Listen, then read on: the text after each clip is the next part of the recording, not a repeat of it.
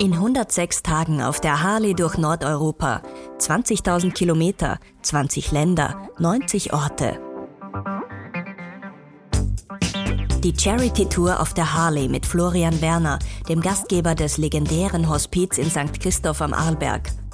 Allein mit seiner Harley unterwegs möchte er den Kontinent, aber auch sich selbst besser kennenlernen. Und Spenden sammeln für das Sozialunternehmen Sindbad, das Jugendliche unterstützt. Einmal pro Woche spricht Florian mit seinem Freund, dem Journalisten Golly Marbo, über seine Reiseeindrücke und seinen Lebensweg. Was bisher geschah, auf der Reise und im Leben, adressiert an seine Familie, an seine Frau Ursula und seinen Sohn Thaddeus. Gehen Sie mit Flo on Tour auch auf www.floontour.eu und hier im Podcast. Flo, du bist jetzt auf den britischen Inseln unterwegs, zuerst in England, jetzt inzwischen in Irland. Stimmt meine Erinnerung und ähm, ist es in Cornwall so, dass eigentlich kaum Zäune existieren, sondern so Steinbegrenzungen äh, von den Grundstücken? Und ich war dann fast ein bisschen enttäuscht, als ich dort einmal fahren durfte mit dem Auto, weil ich fast nichts gesehen habe, weil ich dauernd nur in solchen quasi Steinwandkanälen unterwegs war. Wie ist das mit dem Motorrad? Sitzt man da höher? Also diese Steinwände haben mich auch immer fasziniert. Die gab es auch in Wales besonders viel. Und ich finde, dass da mehr durch Böschungen einem die Sicht verwehrt wird als durch diese Steinwände. Aber die Steinwände sind unglaublich, in welchen Dimensionen die da die Straße entlang laufen. Das muss ja mal richtig Arbeit gewesen sein. Also da haben sich die Leute richtig angestrengt und mich fragen, haben mich dann auch immer gefragt, wo holen denn die so viel Steine her? Weil die Häuser ja auch aus diesen Steinen bestehen. Also es ist ja nicht nur diese Abgrenzung vom Grundstück, auch das sieht man, wenn man dann so die, die Berge hinaufschaut, die Wiesen hinaufschaut, sind ja zwischen den Grundstückstreifen ja auch diese Wände. Also da hat irgendjemand mal richtig Arbeit gehabt. Es schaut wunderschön aus. Es ist irrsinnig archaisch. Es ist auch irgendwie so naturverbunden, weil es ja auch zu der Landschaft passt. Aber wie gesagt, ich habe äh, geglaubt, ich sehe da die großen Wiesen, die, das Grün, aber du meinst, man sieht es eh. Also ich habe schon durch diese Böschungen, habe durch die Steinwände, die haben mich nicht so irritiert wie die Böschungen und da ist echt, also so, so die Plätze, wo man fotografieren kann, ist, war nicht einfach zu finden, weil da eben die Straßen so eng sind und kaum Parkplätze und wenn Parkplätze, dann waren sie gerade in, in Wales und in Cornwall waren das Schotterparkplätze und die habe ich nicht besonders gern mit der großen Maschine. Und deswegen bin ich dann an denen vorbeigefahren. Jetzt hier in Irland sind die zumindest asphaltiert. Aber sie tauchen dann plötzlich auf und dann bin ich schon wieder dran vorbeigedüst. Und die Straßen sind tatsächlich irrsinnig eng, gell? Wie ist das mit Motorrad und Auto? Kommt man da wenigstens vorbei, ohne dass man eine Ausweiche suchen muss? Also einmal hatte ich das Thema, da war der Autofahrer so nett, dass er zurückgeschoben hat, weil ich ja auch gar nicht die Chance hätte, da zurückzuschieben. Er ist dann zurückgefahren und ist ausgewichen, aber es ging eigentlich bis jetzt sehr gut mit den engen Straßen und Gegenverkehr, weil ich eigentlich wenig Gegenverkehr hatte, aber diese engen Straßen sind echt faszinierend, gerade gestern wieder. Das war so eng plötzlich, aber es war kein Auto unterwegs und da habe ich mich immer gefragt, ärgert mich jetzt mein Navi und schickt mich durch diese engen Straßen, aber es gibt dort nur so enge Straßen. Na, da hast du einen Schutzengel bis jetzt, hoffentlich bleibt's dabei. Ja. Und dann hattest du auch einen irgendwie, war das eine Fischvergiftung oder hast du einfach nur zu viel Fish and Chips gegessen? Na, ich habe zu viel gegessen, würde ich sagen. Also es lag nicht an, an den Fish and Chips, sondern an dem Abend habe ich so Shrimps in fetten Öl gegessen und das hat mir den Rest gegeben für den, für den Abend. Also es waren nicht die, nicht Fish and Chips waren schuld, sondern das war einfach, das ist in Öl geschwommen und das hat mein Magen nicht so ganz vertragen. Also es war nicht Fish und Chips das mir mein Leben schwer gemacht hat. Andererseits hast du berichtet von einem Zeltaufenthalt anderer Art, um noch einmal auf England zurückzukommen. Du warst in einem Indianer-Tipi. Warum ein Indianer-Tipi mitten in Wales? Also ich habe alles über Booking gebucht und dann habe ich halt den Ort gehabt und habe dann geschaut, was gibt es im Ort oder in der Umgebung und da hat mich das System auf diese Tipi-Zelte hingewiesen und dann habe ich mir das angeschaut und es war echt schön der mich schon damals beeindruckt und habe gedacht, das passt gut in meine Serie an unterschiedlichen Unterkünften. Und so habe ich das gebucht und habe ab nichts Bösahnendes gebucht bei einem Zwei-Sterne-Michelin-Restaurant, wo im Garten hat einen großen Garten, die haben ja doch viel Platz dort in Wales auch und hat da den, in der Gartenanlage hat er drei Zelte aufgestellt, jedes mit einem eigenen Hot Tub. und war dann dort zwei Nächte und habe das eigentlich sehr genossen, diese Zeit. Einmal habe ich dem so ein kleines Pub dabei, also Gott sei Dank war das Zwei-Sterne-Michelin-Restaurant ausgebucht, also ich hätte nicht jetzt Lust gehabt, das große Menü zu essen. Vor allem hätte es auch mein Budget gesprengt.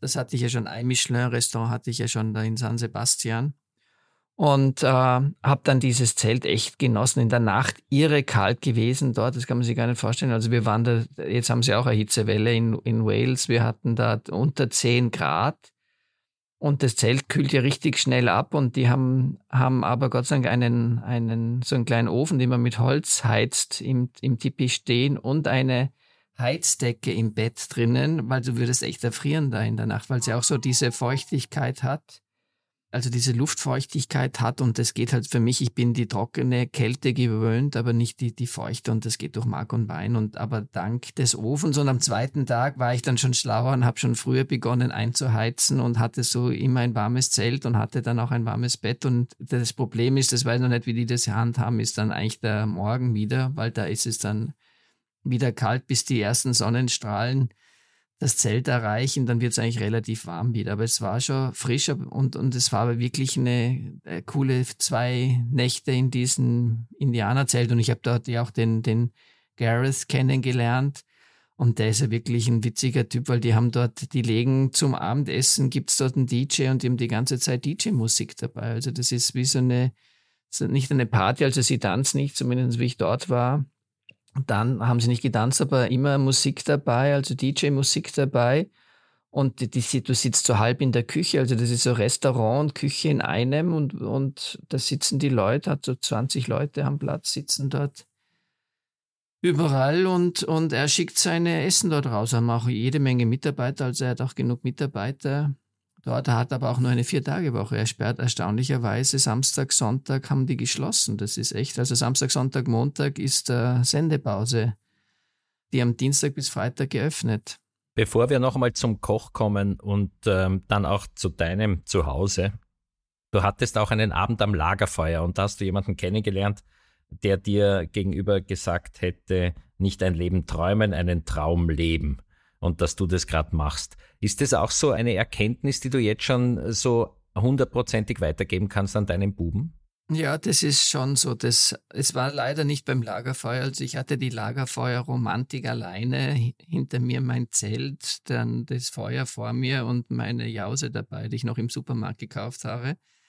Aber das ist eben wieder der, dieser DJ gewesen, den ich eigentlich als erstes kennengelernt hat und der hat mir das gesagt, dass du living a dream. Und es ist schon so, dass man, wenn man die Möglichkeit hat, dass man das halt macht. Also das heißt ja nicht, dass man nichts tut und die ganze Zeit nur herumhängt und, und faul ist, sondern dass man halt das macht, was man gerne macht und überzeugt ist davon und nicht irgendwas macht, was andere meinen, man muss das machen.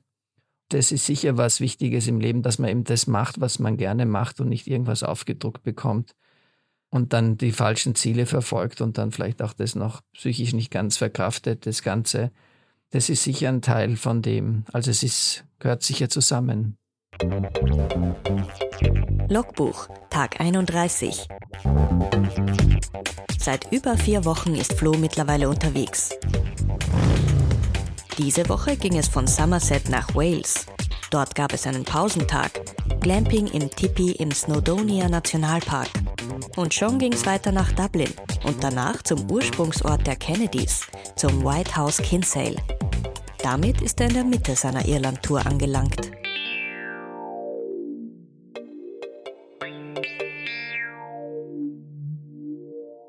Was du durchaus auch gern machst, ist Wirt sein und Gastgeber im Hospiz. Und jetzt warst du gerade in einem Restaurant oder in der Nähe eines Restaurants mit zwei Michelin-Sternen.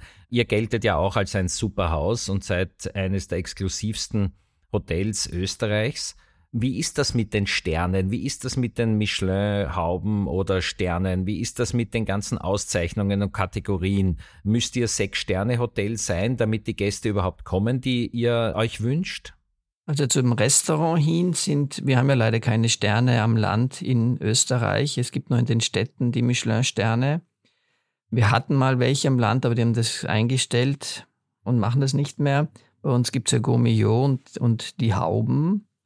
Und es ist schon wichtig, wenn du, also so ganz oben, wenn du mitspielst. Wir haben ja am, am Arlberg auch ein, ein Hotel in Zug, die Rote Wand, der hat sich da voll drauf konzentriert und hat ein super gutes Restaurant und ist sicher, weiß nicht, ob er drei Sterne hätte umgesetzt, aber zwei Michelin-Sterne hätte er sicherlich der Yoshi mit seinem Schulhus.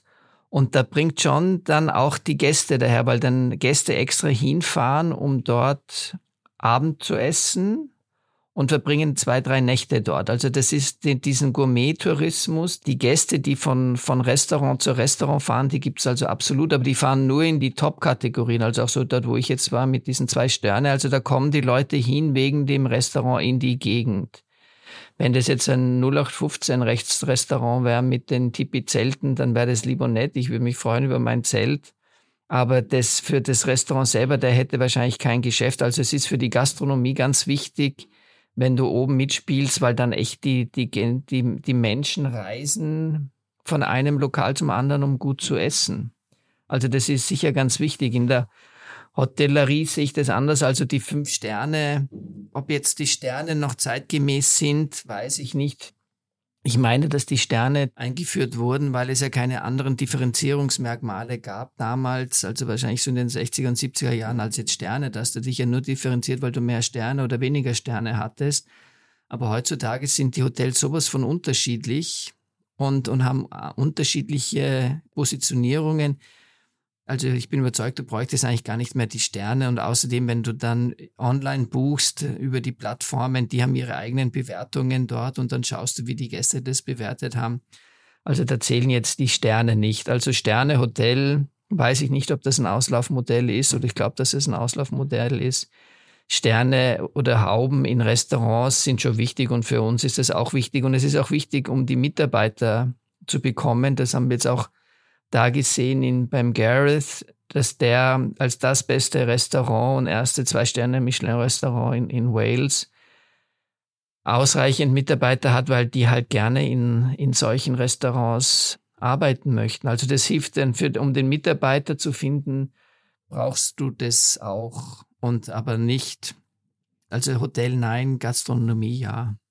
Jetzt stelle ich mir das ja auch unglaublich investitionsintensiv vor. Du musst unglaublich ähm, teure Lebensmittel kaufen, du holst die von der ganzen Welt her, du hast Mitarbeiterinnen, die vielleicht mehr verdienen als andere, weil sie eben die besseren sind. Lässt sich denn so etwas wie ein Zwei-Sterne-Michelin-Restaurant oder auch ein bleiben wir noch dabei, hochqualifiziertes Fünf-Sterne-Hotel, Sechs-Sterne-Hotel überhaupt wirtschaftlich darstellen. Mir von außen erscheint das immer so aberwitzig. Schon der Obstkorb, den ihr da immer jedem Gast zur Verfügung stellt, kostet ja gleich Geld. Und ich frage mich, ist das alles wirklich ökonomisch? Für die Gastro, also jetzt wie das Restaurant, wenn wir wieder jetzt in Wales bleiben, beim Gareth, bleiben. Also der hat einmal brutale Preise. Also meine Zeltnachbarn, also Tipi-Nachbarn, also zwei von drei Zelten waren besetzt. Der war dort auch zwei Nächte und war Abendessen an einem Abend und hat 1000 Pfund liegen lassen zu zweit. Das ist natürlich schon ein, ein richtiges Geld, das er dort liegen hat lassen. Da rennen auch jede Menge Leute herum. Der braucht auch diesen Betrag, dass er das überlebt. Aber ohne seine Hintergründe zu wissen. Ich glaube auch, dass da ein Geldgeber mit dabei ist, weil du nicht das Ganze, also wenn man das anschaut, diese Anlage, die er dort hatte, schaffst du gar nicht allein, das zu stemmen. In der Gastro sind das, das ist schon beinhartes Geschäft. Also da muss schon richtig, das schaut so aus, als ob die jede Menge Geld verdienen, aber die müssen solche Preise verlangen, dass sie es überhaupt überleben und dann vielleicht auch noch einen Partner mit drinnen haben, der das, die Immobilie finanziert um zur Hotellerie zu wechseln. Es ist auch die Hotellerie, also je, je mehr Sterne und je mehr Aufwand man hat, umso mehr Geld muss man verlangen, dass man das alles überhaupt da, da finanziert, sonst geht sich das nicht aus. Es ist einfach vom, vom Mitarbeiteraufwand, das sind ja das, was es so teuer macht. Und, und dann eben diese Obstkörbe herzurichten und diese, diese der, der Wareneinsatz des Obst ist noch gar nicht so das Teure, wie das immer herzurichten und, und zu schauen, dass das auch frisch bleibt und nicht dann die faulen Bananen im Korb liegen, sondern dass die wieder rausgenommen werden. Also das ist schon ein, ein riesen finanzieller Aufwand und das geht auch nur, wenn du diese Preise verlangst und die erfolgreichen Häuser, also wenn du da anschaust, ist so das Konzept von Motel One, die funktionieren so gut, weil sie halt einfach so minim, runter reduziert minimal Mitarbeiter haben und auch von, von der Servicedienstleistung, da finde ich keinen Obskorb, aber ich erwarte auch keinen und dann zahle ich halt 100 Euro die Nacht mit einem netten Frühstück dabei und wenn ich dann halt ins, ins Sacher gehe, zahle ich halt 400 Euro die Nacht oder 500 Euro und das Frühstück kostet mich nochmal 40 Euro, aber es ist, es ist halt was anderes, sind andere Geschichten. Das eine ist, ist, ist eben diese Servicedienstleistung. Ich glaube auch in, in Zeiten wie diesen, dass die servicierten Betriebe immer teurer werden, auch Restaurants, wo du dann halt noch wirklich serviert wirst werden noch teurer werden. Es wird dann da auch dann halt mehr, wo du Selbstbedienung hast oder die andere Konzepte fahren. Da in, in, in, in Wales und jetzt auch in Irland ist es oft so, da musst du, das sind so Pubs, da gehst du dann an die Bar, dort musst du bestellen, dann zahlst du gleich und dann bringt dir das jemand zu deinem Tisch hin. Also das ist schon so halb Self-Service, also die Bestellung musst du selber machen und es, geht auch gar nicht anders. Wenn man, wenn ich die Mitarbeiter nicht habe, muss ich das System machen.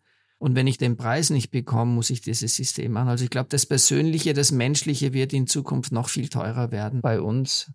Also in, in, in Europa oder auf der Welt, diese Dienstleistung wird einfach das Teure sein. Punkt. Und wenn du das nicht äh, zahlen möchtest, dann musst du in ein Selbstbedienungsrestaurant gehen oder andere Konzepte dir auswählen, wo du essen gehen möchtest. Aber wenn du dich hinsetzen möchtest und bedient werden möchtest, freundlich, dann wird es Geld kosten und noch mehr Geld kosten. Auf seiner Charity-Tour sammelt Flo Spenden für Sindbad. Das Sozialunternehmen bringt SchülerInnen aus Brennpunktschulen mit MentorInnen zusammen. In einem einjährigen Programm sollen die Mentees in eine für sie neue Lebenswelt eintauchen können und sozial gestärkt werden. Das soll Zukunftsperspektiven und einen Zugang zum Arbeitsmarkt eröffnen. Unterstützen Sie Sindbad auf www.floontour.eu. Bleiben wir beim Persönlichen und bei den Menschen, aber hupfen wir in deine private Biografie. Du warst, äh, bist in einem Haus groß geworden, in dem unglaublich viel Prominenz aus Kultur, Sport, Politik zu Gast war. Von den Flicks weiß man ja, dass dort auch Ehen gestiftet wurden in eurem Haus.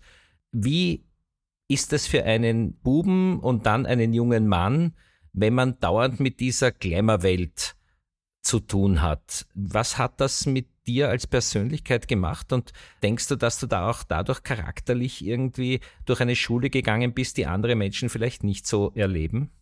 Nachdem ich als von Kindheit an, also seitdem ich Kind war und groß geworden bin, habe ich ja Kontakt zu diesen Leuten gehabt und das war, war immer aber alles ganz normal. Das war nie was Besonderes, wenn auch die Flicks und auch die, wir sind ja da gleich alt wie die Kinder, wie die zwei Mädels, vom Friedrich Karl Flick.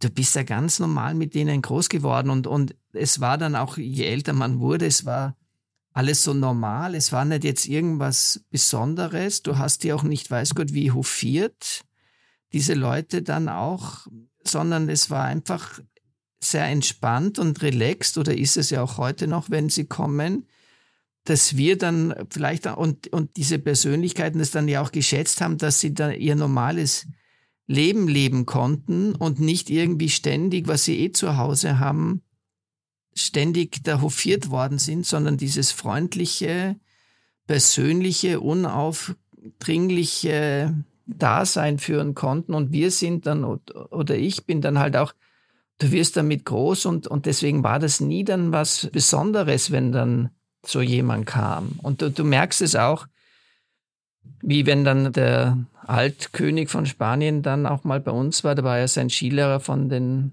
von Andorra, hat seine Skischulausbildung in St. Christoph gemacht im Bundessportheim und hat ihn auch öfters mal nach St. Christoph gebracht.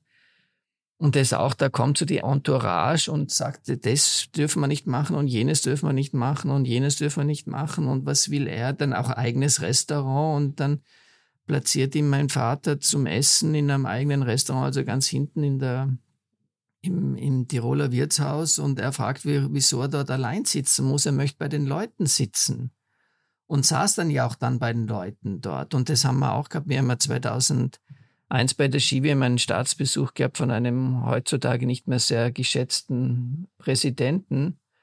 Und da auch, also da haben sie gesagt, das darf er nicht machen und jenes darf er nicht machen und Schützen geht sowieso nicht. Also landesüblichen Empfang mit Schützen, Musik und Blumen und Schnaps geht nicht. Was war? Landesüblicher Empfang mit Schützen, mit Schnaps und mit Blumen. Also die drehen dann alles um. Das Anstrengende ist da immer nur diese Entourage und dieses Vorfeld. Die Menschen selber sind froh, wenn sie mal Menschen sein können und eben normal da sein. Und das hat sich, glaube ich, auch auf uns dann ausgewirkt, dass wir da eben mit diesem Normal groß geworden sind und heute normal mit diesen Menschen umgehen können und nicht jetzt äh, in Schockstarre verfallen, weil da jetzt so jemand daherkommt, sondern das war eigentlich immer easy und, und klar. Ich nehme schon an, dass es einen, einen prägt. Diese Zeit, wenn du mit diesen Leuten groß wirst und, und die Leute kennst. Aber es ist echt, du sprichst, du bist einfach relaxed und setzt dich zu denen dazu und, und ohne dass du da den Hofknicks jetzt machen musst oder so. Und das schätzen die, glaube ich, auch. Weil du ihn schon ansprichst, wie geht's dir denn jetzt damit, wenn du Putin, den du selber kennengelernt hast, da diesen Krieg führen siehst? Was erzählt das auch über die Menschheit selbst? Wozu ist ein Mensch fähig, der vielleicht ja relativ normal gewirkt haben möge?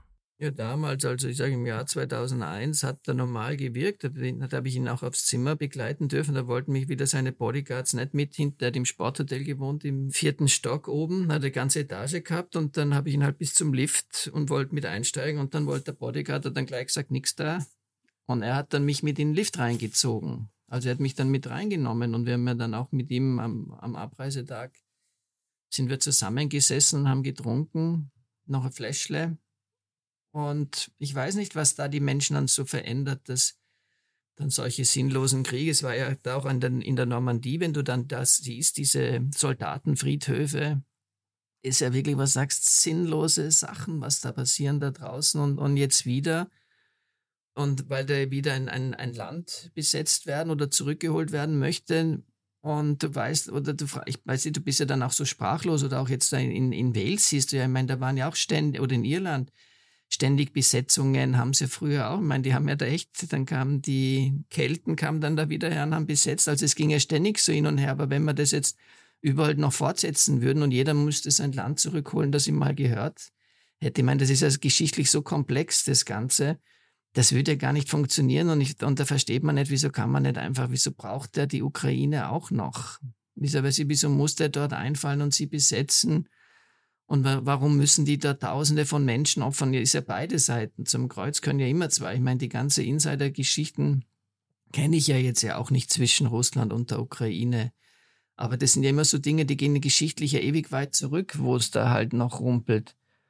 Und, und dann fragst du dich, wieso müssen die Tausende von Menschen und, und es sind ja Zehntausende von Menschen opfern, um da diese Kriege zu führen, wo sie weiß, was, was kommt denn dabei raus? Ich, ich weiß es nicht. Ich weiß nur, das Einzige, was man weiß, ist, es ist alles zerstört und es hat jede Menge Menschenleben gefordert dort. Und dann fragst du dich, ist das sinnvoll, das Ganze? Und wenn du dann an diesen Friedhöfen da in der Normandie entlang marschierst und schaust, wie jung die Leute da waren, das ist ja echt brutal. Wenn du dann siehst, 18-jährige Kinder gehen in den Krieg und kommen nicht mehr nach Hause. Ich meine, die haben ja ganze Generationen an Urgroßeltern, haben die ja dort vernichtet. Und das ist dann schon brutal. Also nachvollziehen kann ich das gar nicht, das, das Gesamte. Und, und es belastet, finde ich, auch sehr.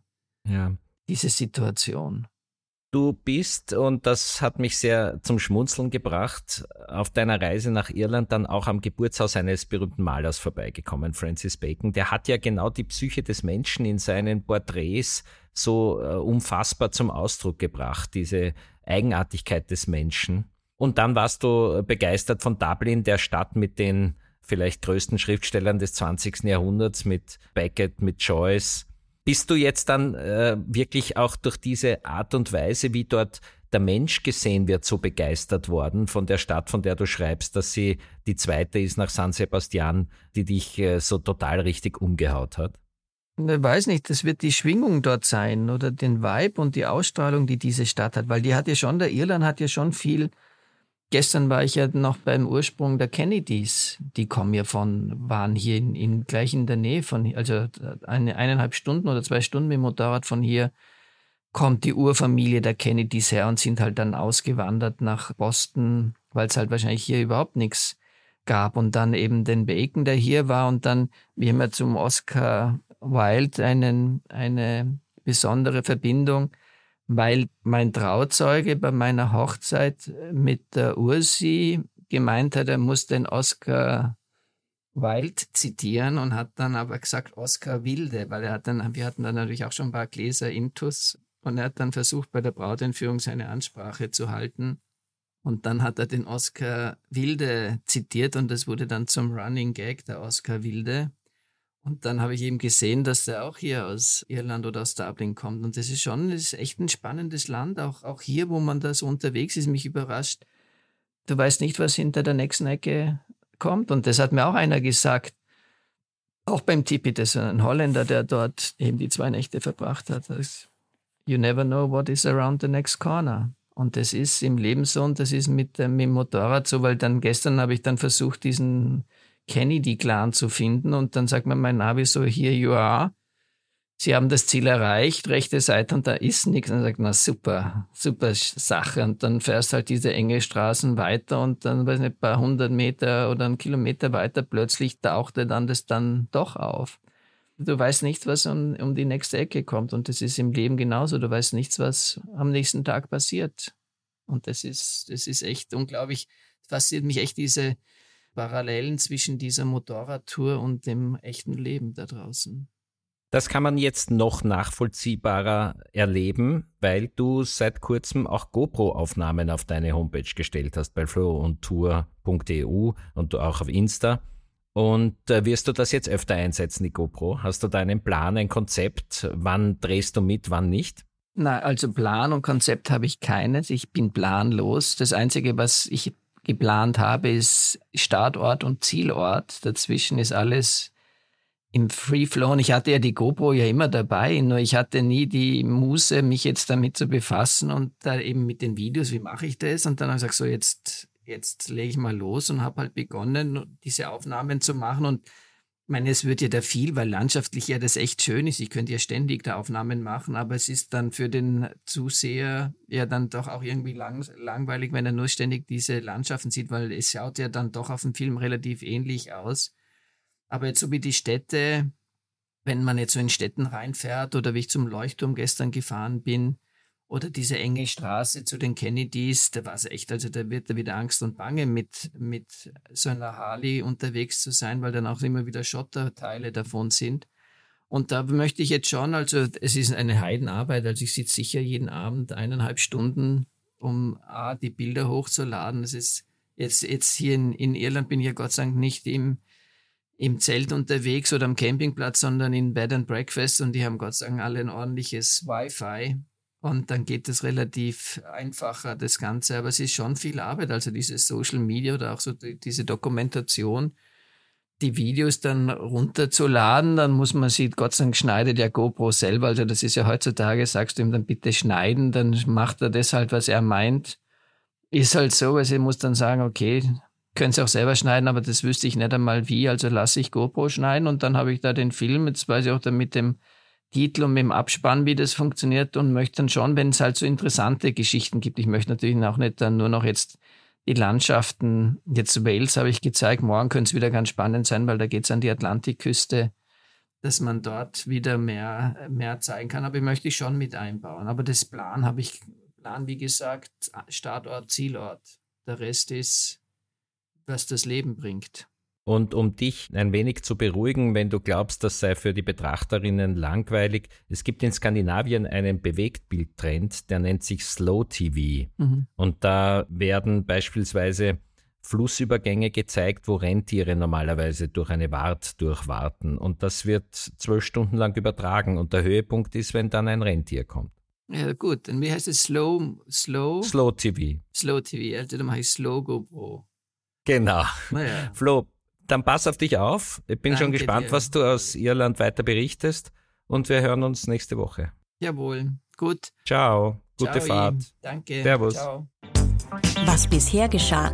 Die Charity-Reise durch Nordeuropa finden Sie überall, wo es Podcasts gibt und auf www.floontour.eu, bei Insta auf florian.werner und auf TikTok florianwerner373.